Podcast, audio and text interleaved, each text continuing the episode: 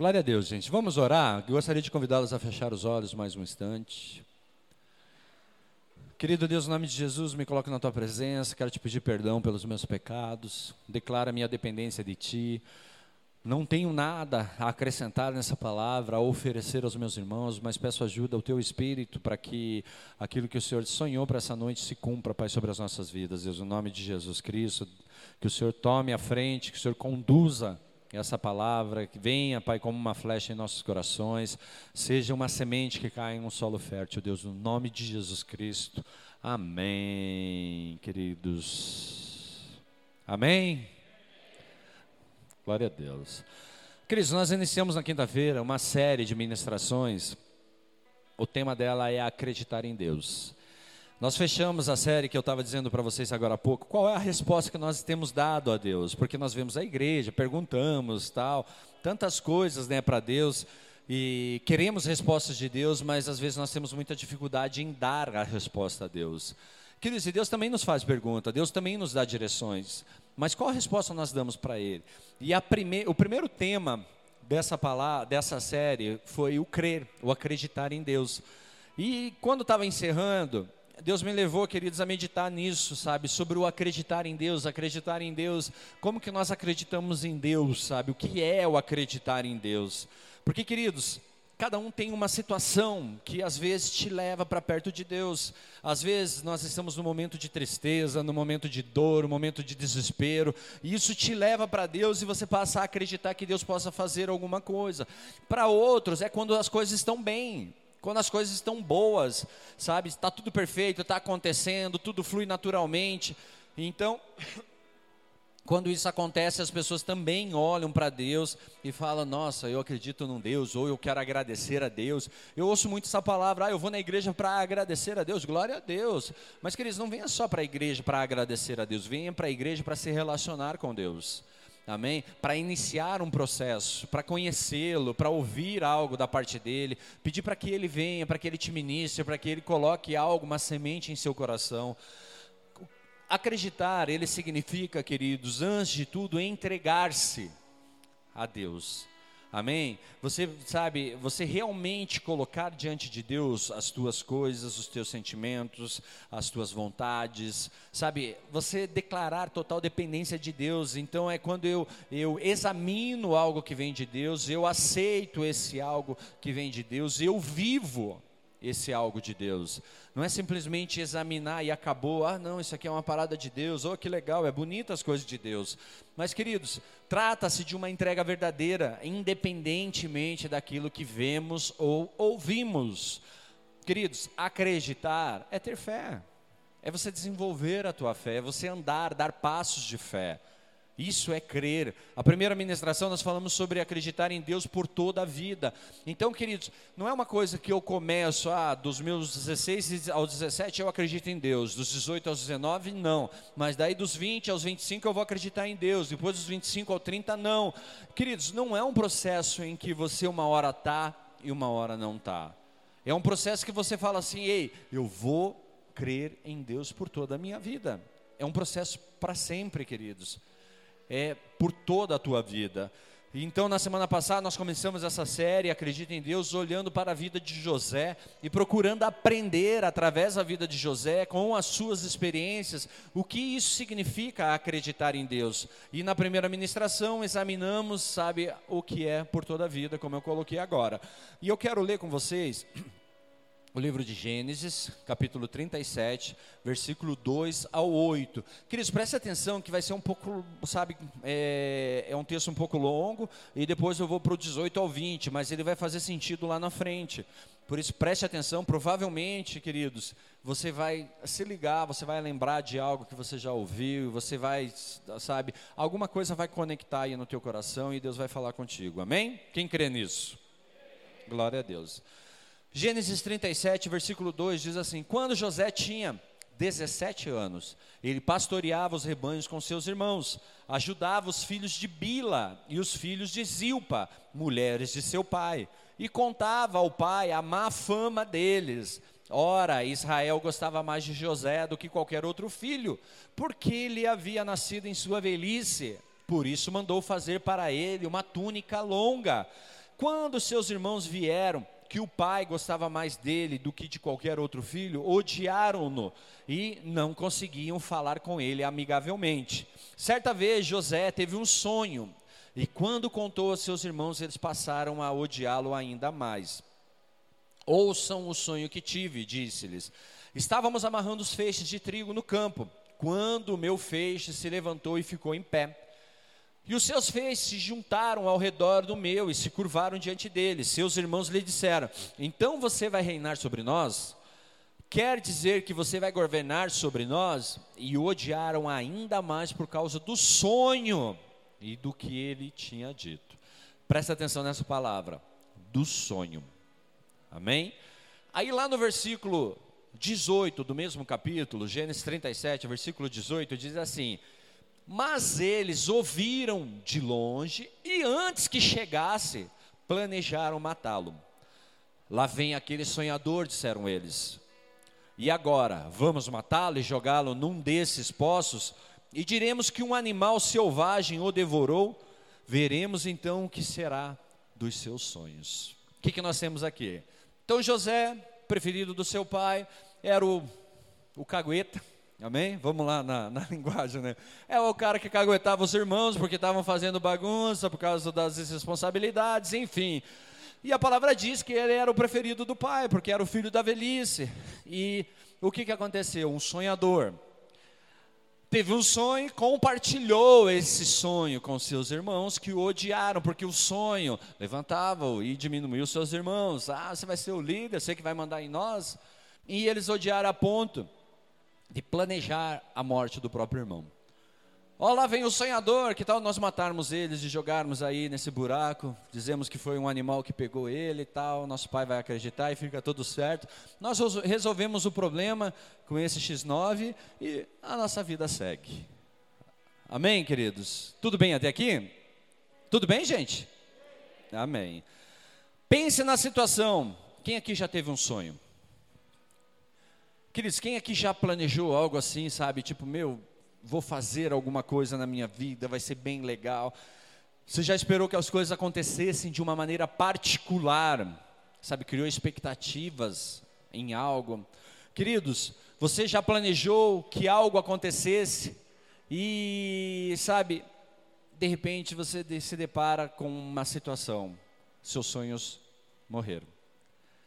Queridos, suas esperanças foram frustradas, seus planos foram destruídos por circunstâncias que você nunca pensou que aconteceria com você.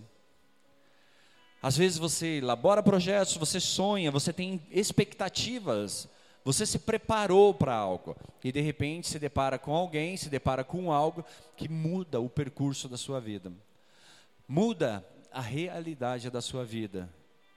E queridos, você vê que os teus sonhos foram, não foram para um beleléu, não vamos usar essa palavra, mas naufragaram, sabe? Mudaram, sabe? E tudo mais. Talvez, queridos, você fez tantos projetos na adolescência, quando você chegou na juventude, você se deparou com outra realidade. E essa realidade não permitia você viver os seus sonhos. Não permitia você seguir os sonhos que você tinha na sua adolescência, na sua infância.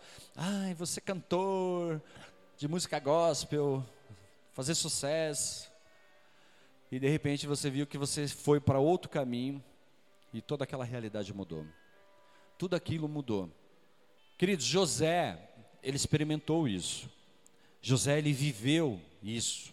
Ele tinha sonhado com sucesso, com liderança, com influência, com autoridade, mas de repente ele se viu amarrado nas costas de um camelo que seguia para uma vida de escravidão no Egito. Como ele poderia confiar em Deus novamente? Porque, queridos, uma coisa é quando você frustra os seus sonhos por causa das suas atitudes. Outra coisa é quando os seus sonhos são frustrados por causa de outrem. Por causa de situações que não cabe a você. José, ele apenas contou o seu sonho para os seus irmãos e de repente ele se vê nas costas de um camelo sendo levado como escravo. E amados, no último culto nós aprendemos que Deus trabalha soberanamente, estranhamente, lentamente em tudo que acontece em nossas vidas. Se você não pegou essa ministração de novo, ela está lá no Spotify, seria legal você ouvir ela, porque, cara, ela é muito poderosa. E hoje, ao nos concentrarmos, queridos, nos eventos que levaram José a ser um escravo na casa de Potifar, vamos considerar que quando os nossos sonhos descem pelo ralo, podemos confiar em Deus se lembrarmos de três pontos que eu quero falar essa noite. Queridos, primeira circunstância, primeira situação, Deus arquiteta nas circunstâncias. Deus trabalha em todas as circunstâncias. Queridos, tem uma história que diz assim: eu estava lendo hoje essa história e achei, nossa, que interessante isso. Então, um homem, ele fez um projeto, ele traçou um plano lá e ele precisava pegar uma balsa. E ele se programou para pegar essa balsa, estava tudo pronto para ele pegar a balsa, sabe, aquela expectativa, tal, não, amanhã tudo vai ser diferente, vai começar. Pôs o relógio para despertar, seis horas para poder tomar um banho, tomar um café, tal, a balsa, a balsa saía oito horas. Aí ele se levantou, tomou banho, tomou café e tal, tal, tal. Aí chega, pô, tenho que ir para pegar a balsa e está indo em direção à balsa. E ele chega três para as oito no cais. E quando ele chega, ele já vê a balsa a um metro de distância, mais ou menos, do cais. E ele fala: caramba, perdi, e agora? O que, que vai acontecer? Fica desesperado e começa a gritar: pare, pare, pare. E ela estava a um metro de distância, um metro e meio, mais ou menos assim. Esse cara ele sai desesperado, correndo assim, e se lança e se jogou e caiu sobre a balsa. Ele conseguiu pular na balsa. Quando ele pulou na balsa assim, ele se deparou com o capitão, fortão, assim parado na frente dele e olhando, falando: Mano, o que, que você está fazendo? Eu ia perder a balsa, diz ele. Ele falou: Mano, mas nós estamos chegando, não estamos partindo. O que, que nós aprendemos com isso, queridos? Amados, que carão, né? Que carão. Você todo desesperado, todo lá, ah, vou perder e puff. Ei, mas eu estou chegando, calma, vou manobrar ali, a gente vai sair daqui um pouquinho. Queridos, embora José pensasse que havia perdido o barco, na verdade, seu navio, ele havia entrado. Só que esse não era um navio do mar, mas um navio no deserto. E o que, que nós aprendemos, queridos? Às vezes, você acha que perdeu, mas na realidade, queridos, só está começando o processo da sua vitória. Às vezes você acha, queridos, que você perdeu o barco, mas o teu barco acabou de chegar e acabou de ancorar. É só um processo. Queridos, o que José viu como as coisas indo de mal a pior conforme ele estava sendo entregue aos midianitas, foi na verdade Deus começando a arquitetar as circunstâncias de José a fim de colocar à prática seu plano eterno para a vida de José, que de acordo com Paulo, mesmo antes da criação, queridos, ele já tinha determinado. Lá em Efésios 2,10 diz assim: Porque somos criação de Deus realizada em Cristo Jesus, para fazermos boas obras, as quais Deus preparou de antemão para que nós as praticássemos. Ele está falando aí, Deus já preparou, Deus sabe. Mas como eu falei no culto passado, queridos, às vezes Deus só não consegue colocar a gente ainda no lugar que é devido a cada um de nós, porque nós não estamos preparados para estar nesse lugar. Nós precisamos nos capacitar para estar em determinados lugares. Ai, mas eu queria tanto poder estar lá em cima. Mas, queridos, para você poder estar lá em cima, no mínimo, você vai ter que subir. Você vai ter que subir, você vai passar por um processo, e esse processo, às vezes, se você nunca subiu, nunca escalou, ele é árduo, ele é cansativo, ele dói. Ao olharmos para o que está acontecendo em nossas vidas, e principalmente quando as coisas não estão indo de acordo com os nossos planos, queridos, cumprindo o que imaginávamos para os nós mesmos, precisamos nos lembrar, queridos, de duas coisas. Deus ele arquiteta as circunstâncias para realizar o seu plano em nossas vidas. Esse é o primeiro tópico. Lembre-se de que os irmãos de José, eles planejaram matá-lo. A palavra diz: "Ei, vamos matar o nosso irmão e jogar ele aqui não vendê-lo. Eles não tinham, a ideia inicial não era de vender José, era de matar José. Queridos, Deus tinha um plano para José, e esta é a única razão pela, pela qual eles não mataram José. Então, amados, eu vou falar uma coisa para você. Muitos de nós estamos aqui hoje vivos porque Deus tem um plano na sua vida. Por isso que você ainda não morreu. Porque, queridos, você já fez de para isso acontecer. Você já se deparou com todas as situações, mas Deus, Ele arquitetou as circunstâncias para quê? Para que o propósito dele se cumpra na sua vida. É um processo. Aí, queridos, amados, então, eles não mataram o irmão, por quê? Porque foi Deus que preparou isso, não foi o acaso, queridos, não foi porque eles ah, se sensibilizaram no momento ali. Queridos, foi Deus que trouxe a caravana midianita através de Dotã em direção ao Egito naquele dia. Foi Deus que colocou aquela circunstância toda ali assim. Ei, mas a escolha de matar também foi Deus? Não, não foi de Deus. Nós escolhemos, mas Deus, Ele trabalha nas circunstâncias para quê? Para que o projeto dele, o plano dele se cumpra. Queridos, foi Deus quem introduziu na mente de Judá o pensamento de vender em vez de matar José. Os irmãos queriam matar, mas Judá, de repente, Ei, o que, que nós ganhamos se nós vendermos ele? Vamos lucrar com a vida dele, vamos vendê-lo. Queridos, às vezes nós estamos vivendo circunstâncias nós não conseguimos entender, compreender o que está acontecendo naquele momento. Por que, que isso aconteceu? Por que, que eu tive que viver isso na minha vida? Por que, que fulano fez isso comigo? Por que, que ciclano passou por esse processo comigo? Ei, amados, Deus tinha um plano para José fazer, nada que os irmãos, nada que os comerciantes, ou até mesmo nada, queridos, que a hierarquia egípcia pudesse fazer, poderia impedir isso. Deus ele interveio na vida de José e Deus intervirá também, irá intervir também na sua vida, queridos. Amém? Por quê? Porque ele tem um projeto, ele tem um plano para a sua vida. Queridos, e ele vai fazer. Amém? Quem crê nisso? Glória a Deus. Então as circunstâncias podem conspirar contra você. Podem até te aborrecer, podem até atrapalhar os seus planos, podem destruir seus sonhos, Queridos, mas não podem impedir que Deus cumpra os planos dele, os planos que ele tem para você. Não pode impedir que Deus conclua o projeto dele na sua vida, queridos, o projeto que ele tem, o trabalho que ele designou a você. E vai se cumprir, queridos. Vai se cumprir, a não ser que você se rebele contra Deus. Porque se você não se rebelar contra Deus, queridos, você vai passar por todos os processos, mas vai se cumprir o propósito dele sobre a sua vida. O segundo ponto, queridos, que nós não podemos esquecer nisso, não é a segunda lição, é o segundo ponto dentro da primeira lição.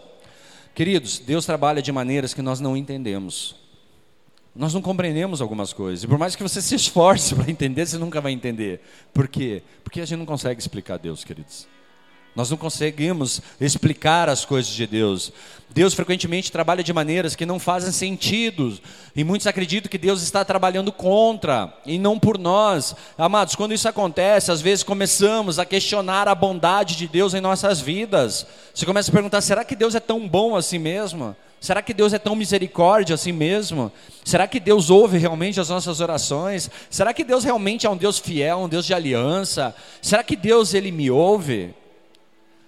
Queridos, se Deus está no controle, então certamente ele poderia ter impedido os irmãos ciumentos de José a condená-lo a um destino pior do que a morte. Amados, para José ser vendido como escravo era uma perspectiva devastadora, uma destruição dos seus sonhos. Pense, um cara sonhador, de repente escravizado de repente sendo levado, queridos, tudo aquilo que ele sonhava para ele, mesmo que, tipo, vamos, vamos fugir um pouquinho do sonho que ele teve dos feixes ali. Queridos, ele era o preferido do pai, ele estava numa vida legal, ele tinha uma túnica bacana, o trabalho dele era de mensageiro, ele ia e voltava, andava pelas dunas, todo feliz, tomava água, cara, andava nos camelos, estava bem feliz. E de repente ele se depara com outra realidade, na qual, na qual ele está amarrado atrás de um camelo, sendo levado como escravo.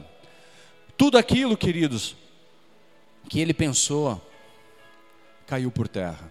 Tudo aquilo que ele imaginou, caiu por terra.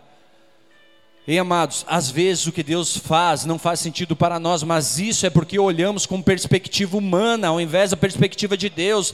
Lembre-se do que Deus diz, queridos, Isaías 55:8, pois os meus pensamentos não são os seus pensamentos, nem os seus caminhos são os meus caminhos, declara o Senhor. Nós sempre olhamos, queridos, da maneira que agrada a gente, nós sempre olhamos da maneira que nós gostaríamos de receber uma resposta, nós sempre olhamos da maneira que nos convém. Nós precisamos olhar para Deus, precisamos olhar pra, pela perspectiva de Deus. Por que, que determinadas coisas estão acontecendo na minha vida nesse instante? Por que, que algumas coisas eu preciso passar e eu preciso viver nesse momento? Nossa, tudo tão bom na minha vida e de repente eu me deparo com outra realidade, muda tudo. Tem que mexer em toda a estrutura, tem que mudar toda a minha realidade. Amados, de uma perspectiva humana, preste atenção, de uma perspectiva humana, a cruz não fazia sentido. Mas porque temos o privilégio de ter a visão do Espírito Santo, queridos, é que nós podemos entender. Para o mundo é tolice, mas para aqueles que são salvos é o poder de Deus. Queridos, quando nós não conhecemos o significado, a importância daquilo, nós olhamos para Jesus Cristo e falamos: coitadinho, morreu na cruz. Quando nós entendemos e olhamos pela perspectiva de Deus, nós olhamos assim: obrigado, Senhor, porque o Senhor era o único que podia ir no meu lugar naquela cruz. Perspectiva diferente, queridos. Maneiras diferentes de olhar as coisas. Amados, podemos nunca entender o porquê, ou nunca receber o dom que faz sentido em tudo que acontece, mas um dia nós veremos tudo. Um dia as coisas farão sentido, porque lá em 1 Coríntios 13, 12 diz assim: Agora, pois, vemos apenas um reflexo obscuro, como um espelho, mas então veremos face a face. Agora conheço em parte, então conhecerei plenamente, da mesma forma como sou plenamente conhecido. Chegará o dia em que você conhecerá. Chegará o dia em que você olhará face a face. Chegará o dia que você vai entender o porquê. Você vai compreender o porquê. Queridos, lembre-se, mesmo quando você segura os pedaços de sonhos desfeitos e não entende o porquê, Deus está arquitetando as circunstâncias em sua vida. Mesmo que não faça sentido para você, mas esse era o meu sonho. E queridos, Pergunta para Deus, Pai, qual é o teu sonho? Pergunta para Deus, Senhor, qual é o teu sonho? Qual é o teu desejo? Qual é o teu propósito? Pai, mas esse é o meu sonho. Queridos, passe a olhar com a perspectiva de Deus. Segunda lição dessa noite, Deus, ele estabelece a razão. Queridos, quando as coisas não saem de acordo com o planejado, quando as suas esperanças, é, as suas esperanças são frustradas, seus sonhos vão pelo ralo, você começa a se perguntar por quê. O que toma, o que torna, querido, as coisas piores é que você está convencido de que os seus sonhos foram ditados por Deus. Muitas vezes nós acreditamos profundamente que os nossos sonhos são os sonhos de Deus. Nós estamos convictos com isso. Pastor, como assim? Eu me lembro que quando eu entrei na igreja, queridos, eu tocava lá um violão e arranhava e tal, e um dia me chamaram para ir para o ministério de louvor, e eu fui. Falei, nossa, o sonho de Deus na minha vida, o ministério de louvor, eu sou um adorador, eu sou um levita, tal. E queridos, por muito tempo eu acreditei que aquele era o sonho de Deus na minha vida. Queridos, aquilo foi a maneira que Deus achou para trabalhar o meu caráter, para desenvolver algo em mim, para eu poder viver a vontade dele, que é pastorear. Então foi um tempo, foi um momento que eu tive lá. Foi bom, queridos, foi maravilhoso. Foi algo especial. Eu chorei o dia que eu tive que entregar o ministério. Porque um dia minha pastora chegou para mim e disse: Marcelo, deu teu tempo no ministério, sai. Ah, como assim? Pô, depois de toda a luta, depois de tudo aí, está acontecendo, nossa. Aí você se depara assim, agora foi, foi frustrante naquele momento, eu não entendi. Só que tempos depois eu vim compreender o que Deus estava trabalhando, o que Deus estava fazendo.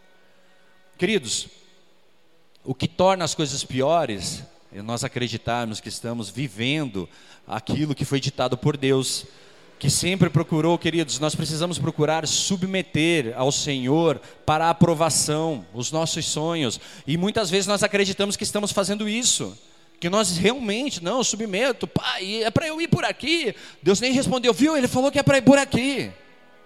Pai, é para eu fazer isso? Ah, ó, Deus falou comigo, é para eu ir para aqui. Muitas vezes, queridos, nós nos frustramos, por quê? Porque nós acreditamos que Deus está falando. E Deus está lá quietinho, fala, filho, eu não falei nada não. Não, Deus falou comigo. Quantas vezes eu, eu, eu vejo as pessoas vêm se aconselhar e as pessoas já chegam para mim falando o que vão fazer porque Deus falou com elas. Eu falei, tá bom, beleza, o que, que eu vou falar? Amém? Queridos, como que eu sei que Deus vai me direcionar em alguma coisa? Eu submeto a Deus. Pai, eu penso em fazer isso. Eu quero que o Senhor testifique, peço para que o Senhor testifique na minha vida, que o Senhor me responda de uma forma clara, onde eu, aonde eu, na minha ignorância, consiga entender, Senhor. Porque, queridos, se você for se achar muito espiritual nessas horas, você só se engana. Você se engana, porque você acha, ah, eu estou fazendo as paradas de Deus. Queridos, e Deus não está falando para você fazer, você está fazendo a vontade da sua carne, não a vontade de Deus. E é onde a gente quebra a cara, é onde a gente se frustra, é onde a gente olha, mas eu fui porque Deus mandou. E Deus fala, Ei! Deus lá de cima fala, sai fora, mané. Falei nada não. Você acreditou que Deus estava falando, você acreditou que aquilo era algo de Deus. Então nós temos que estar muito atentos a isso. Queridos, você já se perguntou se existe um motivo para algumas coisas acontecerem em sua vida? Você já parou e perguntou, pai, para quê? Porque nós sempre perguntamos por quê. Você já parou para pensar para quê? Eu me lembro, cara, que antes eu e a Simone nós não nos entendíamos. Hoje nós nos amamos. Antes nós nos amávamos também. Mas, queridos, nós fechávamos o tempo quase todo dia. Por quê? Porque ela achava uma coisa, eu achava outra, eu queria falar uma coisa, ela falava outra, eu ia numa direção, ela ia na outra, e a gente fechava o tempo toda hora. Toda hora, é, você não me entende mesmo, você é egoísta, você só pensa em você, e blá blá blá blá blá blá blá blá, blá e quebrava tudo. Aí um dia nós entendemos, queridos, a buscar lá. Quando nós entendemos a buscar lá, ei, não precisou mais eu falar para Simone o que estava no meu coração. Eu precisei somente orar. E eu passei a orar falando da seguinte maneira para Deus: Senhor, se isso é algo teu para mim, o Senhor coloca no coração dela. Se não for, tira do meu. Eu passei a orar assim. Só que eu não dei mais nenhum passo quando nós dois estamos em concordância. Porque, queridos, quando eu ando sem a parte que Deus fala que somos uma só carne, eu estou me rebelando contra a vontade de Deus. Vocês estão entendendo? Eu estou me rebelando contra aquilo que é de Deus, porque Deus falou assim: ei, vocês dois aí são uma só carne, vocês andam juntos, amém? Se o braço quer ir para lá e o outro braço quer ir para cá, dá boa essa, isso, queridos? Não vai dar boa, vai dar treta, alguém vai sair perdendo nessa história. Mas de qualquer maneira, você já parou para perguntar para Deus o que Deus pensa, o que Deus está trabalhando para que você esteja vivendo alguma coisa? Queridos, eu imagino que José, ele deveria de fazer essas perguntas várias vezes. Ele parava e pensava, Senhor, por quê? Eu estava lá de boa, por que, que eu estou aqui escravo agora? Pense, queridos, um jovem, ali um jovem de 17 anos, chorando de angústia ao ser jogado em uma cisterna, chorando interiormente enquanto seus sonhos de liderança, de sucesso, viver uma vida ungida por Deus são destruídos, quando ele é vendido como escravo. Por quê? Por que Deus? Qual é a razão? Você pode se perguntar por que Deus eu estou vivendo determinadas circunstâncias na minha vida? Por que Deus eu esperava vir para a igreja e dar tudo certo? Eu esperava estar na igreja e viver um mundo legal, um mundo, sabe, tudo maravilhoso e tudo perfeito. Ei, queridos, perfeito é na glória. A perfeição, queridos, está lá na glória. Aqui nós estamos em processo de desenvolvimento, de trabalho, Deus está nos capacitando para viver algo melhor. Deus está nos capacitando para nos levar a ter o caráter de Cristo, a imagem e semelhança de Deus, ela é desenvolvida em nós, queridos. Não pense você que ao levantar a sua mão, ei Senhor, eu te aceito, agora eu sou imagem e semelhança de Cristo. Não é, queridos. Você ainda é muito carne, e a carne precisa morrer. Para quê? Para que o Espírito possa viver em você. Isso é um processo.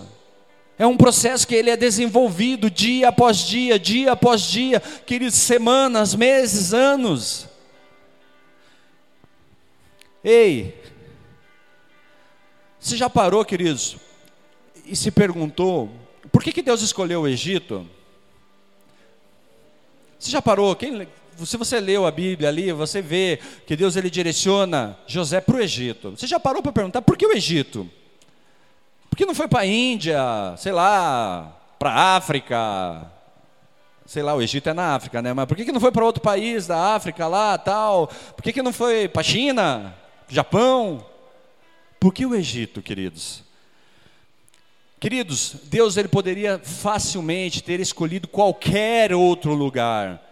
Às vezes você pode estar perguntando: por que essa pessoa? Por que esse trabalho? Por que essa circunstância? Por que essa família? Eu não queria nascer nessa família. Quantas vezes a gente já ouviu isso? Quantas vezes a gente já não falou isso, na é verdade? Queridos, por que, que Deus escolheu o Egito? Lembre-se de que José disse a seus irmãos, Gênesis 50, 20: Vocês planejaram o mal contra mim, mas Deus o tornou em bem, para que hoje fosse preservada a vida de muitos. Então a gente vê um propósito aqui. Nós vemos aqui um projeto de Deus, nós vemos o plano de Deus se movendo e acontecendo em algo. Então Deus levou José no Egito para um propósito. Sabemos que José ele pôde ajustar a sua família e muitas outras pessoas quando a fome deixou desamparados famintos. Mas será que isso é tudo que Deus pretendeu, queridos? Será que era só porque Deus queria tipo matar a fome da família de José que Deus levou José para o Egito? Queridos,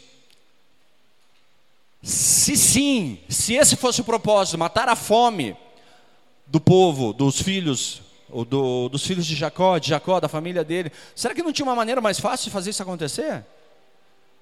Será que José teria que passar por tudo aquilo ali para poder viver toda aquela história, para poder dar comida para os pais, depois mais tarde, para os irmãos? Será que Deus não poderia ter falado assim: ó, oh, eu vou dar umas sementes para vocês, vocês vão plantar, vocês vão jogar essas sementes aí, vai dar frutos, vocês vão comer, e, meu, vai vir fome, mas vocês vão estar tá de boa, o Egito também, e vocês de boa. Não seria mais simples? Sim ou não? Queridos, por que Deus teve que mover Jacó e sua família inteira para o Egito apenas para trazê-los de volta a Canaã? Preste atenção nisso, queridos. Sendo que Canaã era a terra prometida a Abraão.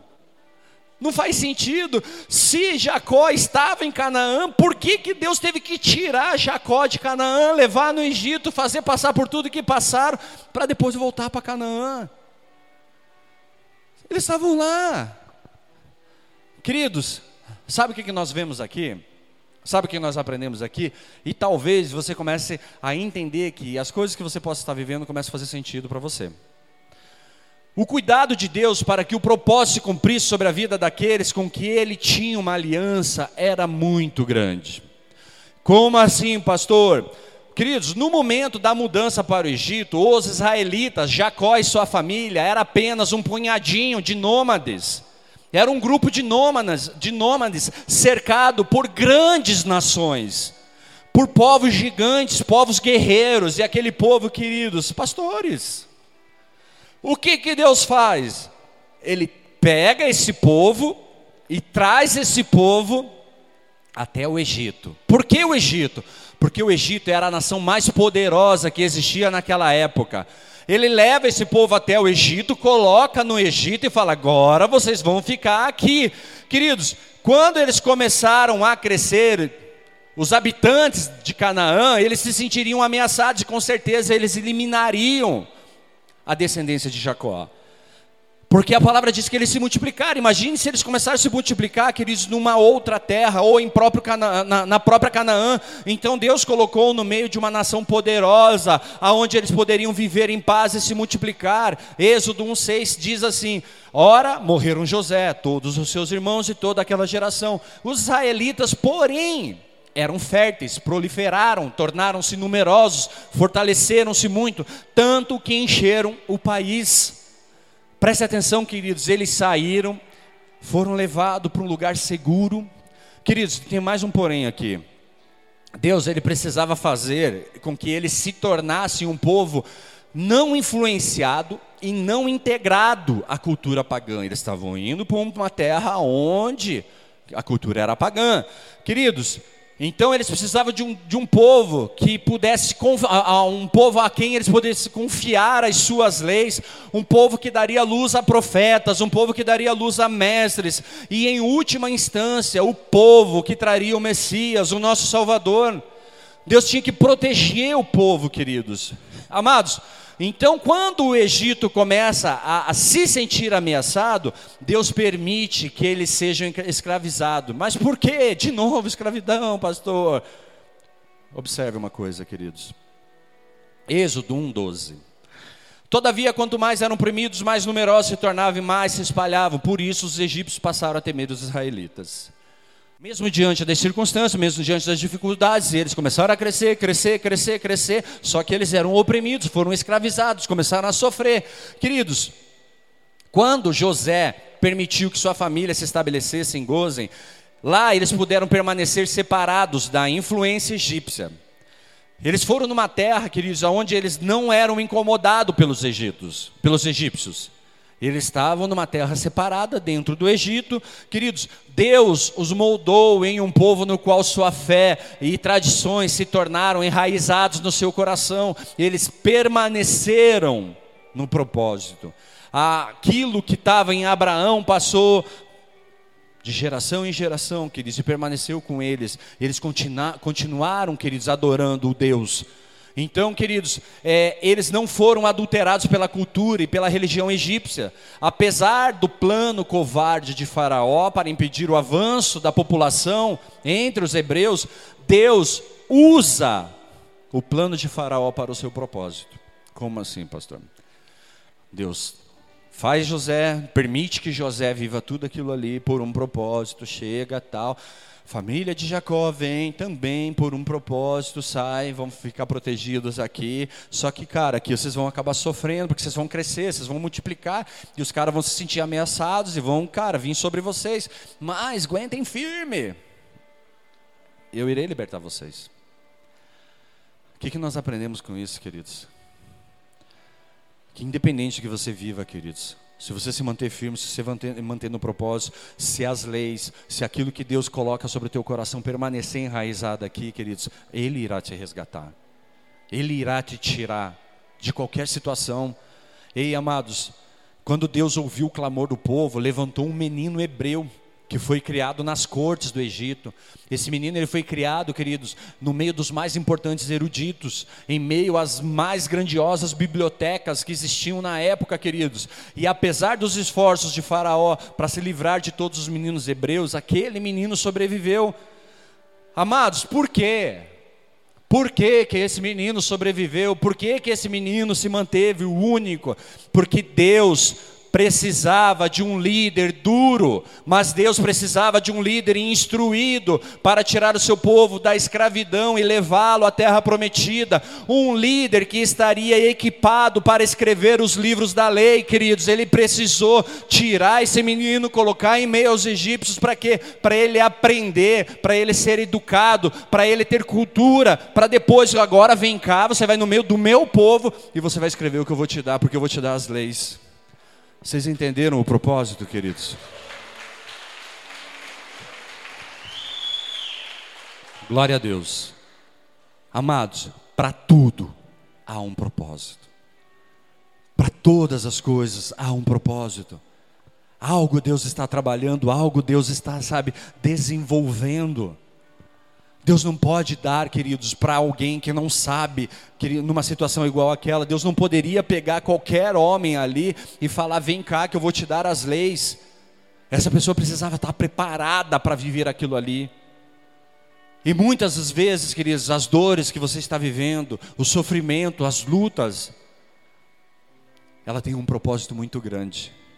Deus só pode te colocar em meio aos reis ou em meio aos príncipes, querido, se você estiver preparado para viver em meio aos reis e aos príncipes. Senão, queridos, não tem como você estar tá lá.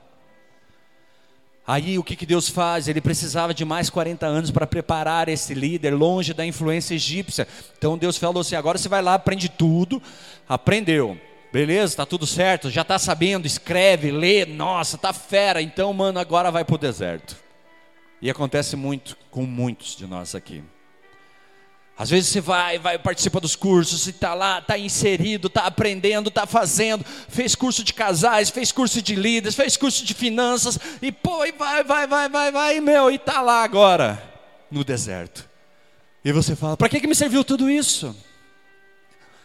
Para que, que me serve vir para a igreja, aprender, aprender, aprender, aprender, para poder estar tá aqui agora no deserto?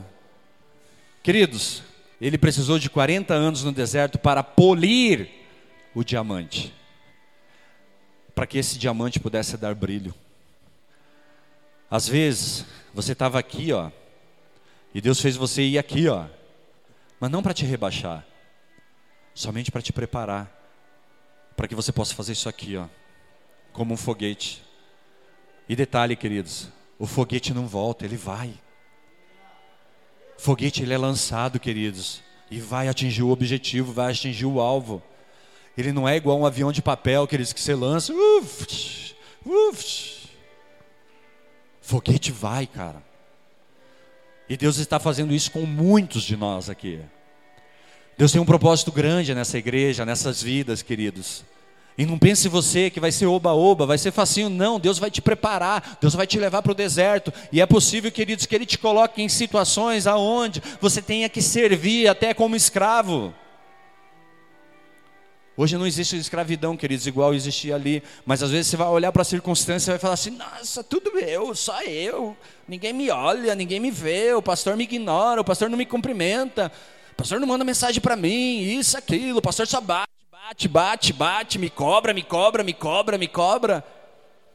Glória a Deus pela sua vida se eu estou cobrando você. Glória a Deus, queridos, se você está sendo apertado. Glória a Deus se o pastor está ali te pressionando, está te exigindo. Sinal que Deus mostrou algo para o pastor que talvez você não esteja conseguindo enxergar ainda. Mas você vai enxergar, no nome de Jesus.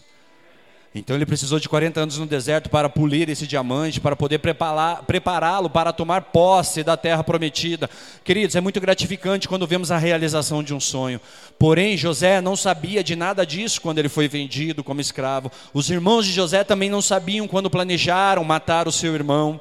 Ei, amados, Jacó não sabia do propósito quando chorava a morte do filho. Potifar não sabia dos planos de Deus, queridos, quando recebeu um jovem de 17 anos na sua casa. E às vezes, queridos, você não sabe o que está acontecendo à sua volta, você fica olhando assim para tudo. O que está acontecendo? E por quê? Sabe por quê, queridos? Porque nós estamos sempre olhando para as circunstâncias com a perspectiva humana e nunca com a perspectiva de Deus. Nós sempre olhamos para as coisas com os olhos humanos, com o pensamento humano, com os sentimentos humanos, com as emoções humanas. Nós temos que parar de olhar com as emoções, queridos, parar de tomar atitude baseados em emoções.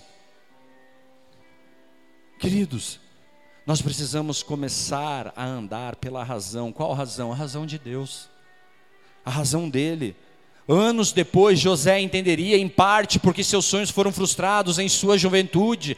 Anos depois, queridos, eu posso olhar para trás e ver que muitas das escolhas que eu fiz, queridos, Deus usou aquilo para que algo fosse desenvolvido em mim, não que Ele quisesse que eu vivesse aquilo.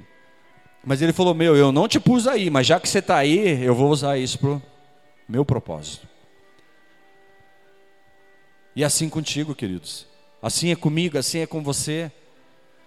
Muitas vezes nós nos colocamos em meio e dentro das cisternas.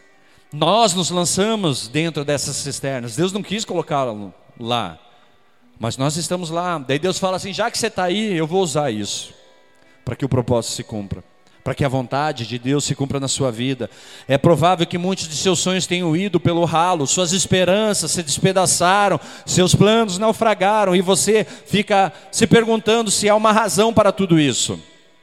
Amados, anime-se, mesmo que você não veja agora, mesmo que os seus olhos não consigam enxergar, anime-se, Deus, Ele sabe o que está fazendo, queridos, Ele tem um plano. Lembre-se, Deus estabelece a razão para tudo, Deus estabelece a razão para a sua vida, e Ele vai te dar a resposta no tempo dele, na hora certa, do jeito dele, queridos. Você não precisa se preocupar com isso. Glória a Deus. E por último, para a gente fechar, Deus, Ele assegura o tempo. Queridos, pense em tudo o que aconteceu em sua vida. Faça uma retrospectiva a respeito da sua vida. Coisas que acontecem na hora certa, coisas que você não esperava e de repente acontece. Alguns falam de livramento, outros falam de bênção. Nossa, tive um livramento de Deus, era para eu ter morrido e não morri. Nossa, tive uma bênção de Deus, nem esperava e isso chegou na minha porta. Mercado Livre. Queridos, Deus, Ele assegura o tempo. Você acha que os irmãos de José, eles foram a Dotã por acaso? Você acha que eles, ah, não tenho para onde ir, vamos para Dotã? Vamos. Você acha que eles calcularam que, meu, que os comerciantes medianitas iriam passar por ali? Eles planejaram isso? A palavra diz que José teve que começar a perguntar: Vocês viram meu irmão? Vocês viram meus irmãos? Vocês viram meus irmãos? Vocês viram meus irmãos? Sabe o que isso nos mostra? Os irmãos estavam fugindo de José, se escondendo dele. Vamos para lá que talvez esse cara não ache a gente. E de repente ele, ah, lá vem o sonhador, vamos jogar ele agora na cisterna. Ó, oh, tá vindo os medianistas, vamos vender ele. Ei, amados, você acha que a cisterna na qual jogaram José estava seca por acaso? Você acha que a caravana de medianitas simplesmente passou, aconteceu? Amados, você acha que no mercado de escravos, por acaso, os agentes de Potifar fizeram a oferta mais alta pelo jovem escravo hebreu? Tantos escravos que tinham lá, queridos. Vamos imaginar o jovem José, 17 anos. Será que ele era fortão assim? Oh, oh, esse escravo aí eu quero lá, puxando lá os troncos. Será que é um cara que despertava esse olhar? Por quê, queridos? Por que, que os encarregados de Potifar, queridos, os agentes de Potifar fizeram a melhor oferta por ele, para levá-lo à casa de Potifar? Você acha que na época de José via tudo isso e dizia: Nossa, como Deus é pontual em trabalhar na minha vida? Será que José estava ali? Nossa, olha que legal. Passando a caravana de medianistas, vão me tirar do poço. Oh, agora está vindo os agentes de Potifar, vão me levar lá para a casa de Potifar. Pelo menos eu vou estar tá mais arregado que os meus irmãos aqui. Será que ele pensava isso, queridos? Eu creio que não. Que, que será que Rubem não apareceu para tirá-lo do buraco, sendo que a palavra diz que Rubem falou: Não matem ele, eu volto para resgatá-lo? Por que será que Rubem não chegou a tempo para resgatá-lo, queridos? Por que Deus não pediu a seu pai que enviasse alguém para procurá-lo antes dos seus irmãos pudessem prosseguir com seu plano maligno? Deus poderia ter falado, queridos, a Jacó: mande alguém, envie alguém. Ei, mas claro que Deus poderia ter feito tudo isso, Qualquer uma dessas coisas Deus poderia ter feito, queridos, mas ele escolheu não fazer. Amados, não há evento aleatório em sua vida. Não é o acaso. Não aconteceu por acontecer. Não aconteceu porque você não teve sorte ou teve sorte. Queridos, tudo que acontece com você está sob o poder e providência de Deus. Deus nunca fica em, em dúvida, queridos, naquilo que está acontecendo com você. Ele tem um propósito, ele tem um plano, ele tem um projeto, que eles, claro que muitas vezes as escolhas que eles te levam a lugares onde Deus falou, não era você estar tá aí, mas vamos tentar trazer você de volta para cá. Muitas vezes nós nos colocamos nesses lugares, queridos, nós fazemos essas escolhas.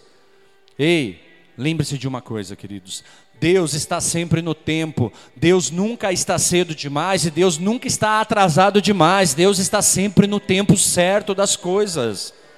Ele sempre é pontual, ele é preciso, querido. 2 Pedro 3, 8, 9 diz assim: Não se esqueçam disso, amados. Para o Senhor, um dia é como mil anos, e mil anos como um dia. O Senhor não demora em cumprir a sua promessa, como julgam alguns. Pelo contrário, ele é paciente com você, não querendo que ninguém pereça, mas que todos cheguem ao arrependimento. Então, queridos, ele está nos ensinando que ele está aguardando você estar preparado para poder viver a promessa, para poder entrar na terra prometida. Deus está esperando você dar esse passo de fé.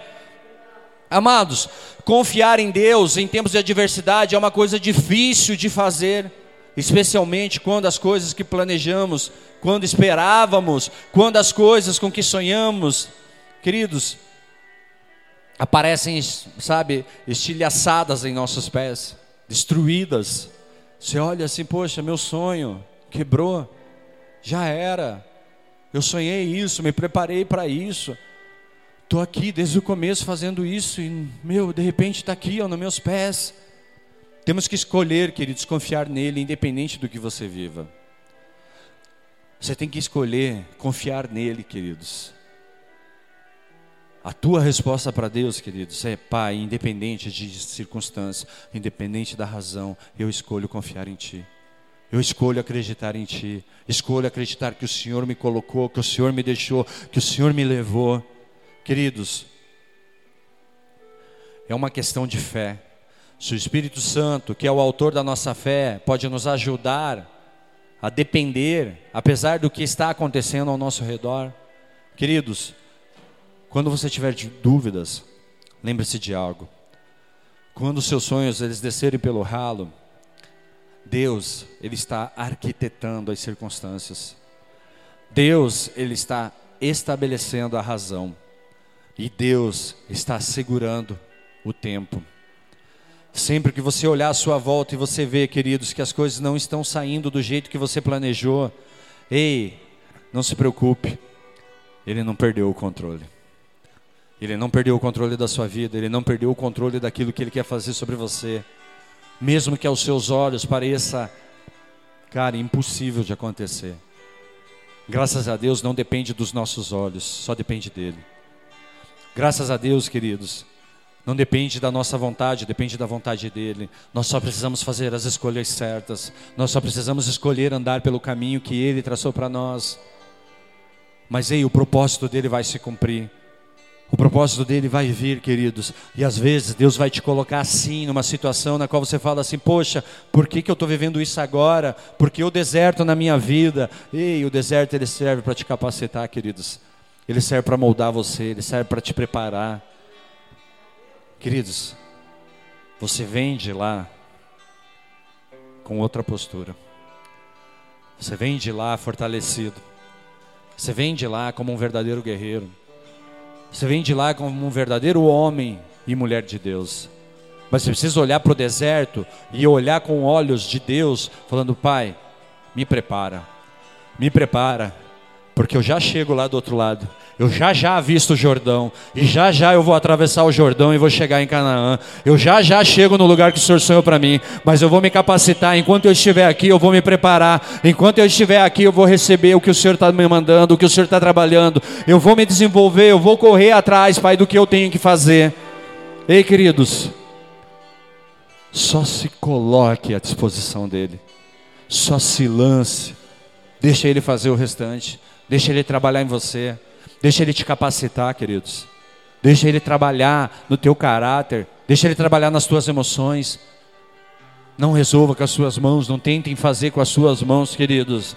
Deixa Deus fazer. Pai, se o Senhor mandou eu ficar, eu vou ficar. Pai, se o Senhor mandou eu andar, eu vou andar. A palavra de Deus diz que o Senhor mandava, queridos, uma nuvem. E essa nuvem, queridos, dependendo do comportamento dela, fazia o povo andar, o povo parar. Ei, essa nuvem é o Espírito Santo nesses dias, queridos. E Ele está com você porque a palavra diz que quando você recebe Jesus Cristo como Senhor e Salvador da sua vida, o Espírito Santo passa a habitar em você, o Espírito Santo passa a falar ao seu coração, o Espírito Santo passa a soprar aos seus ouvidos: Filho, vai, filho, para, filho, anda, filho, para. Ei, queridos, é o Espírito Santo que dita, é Ele que te dá a direção.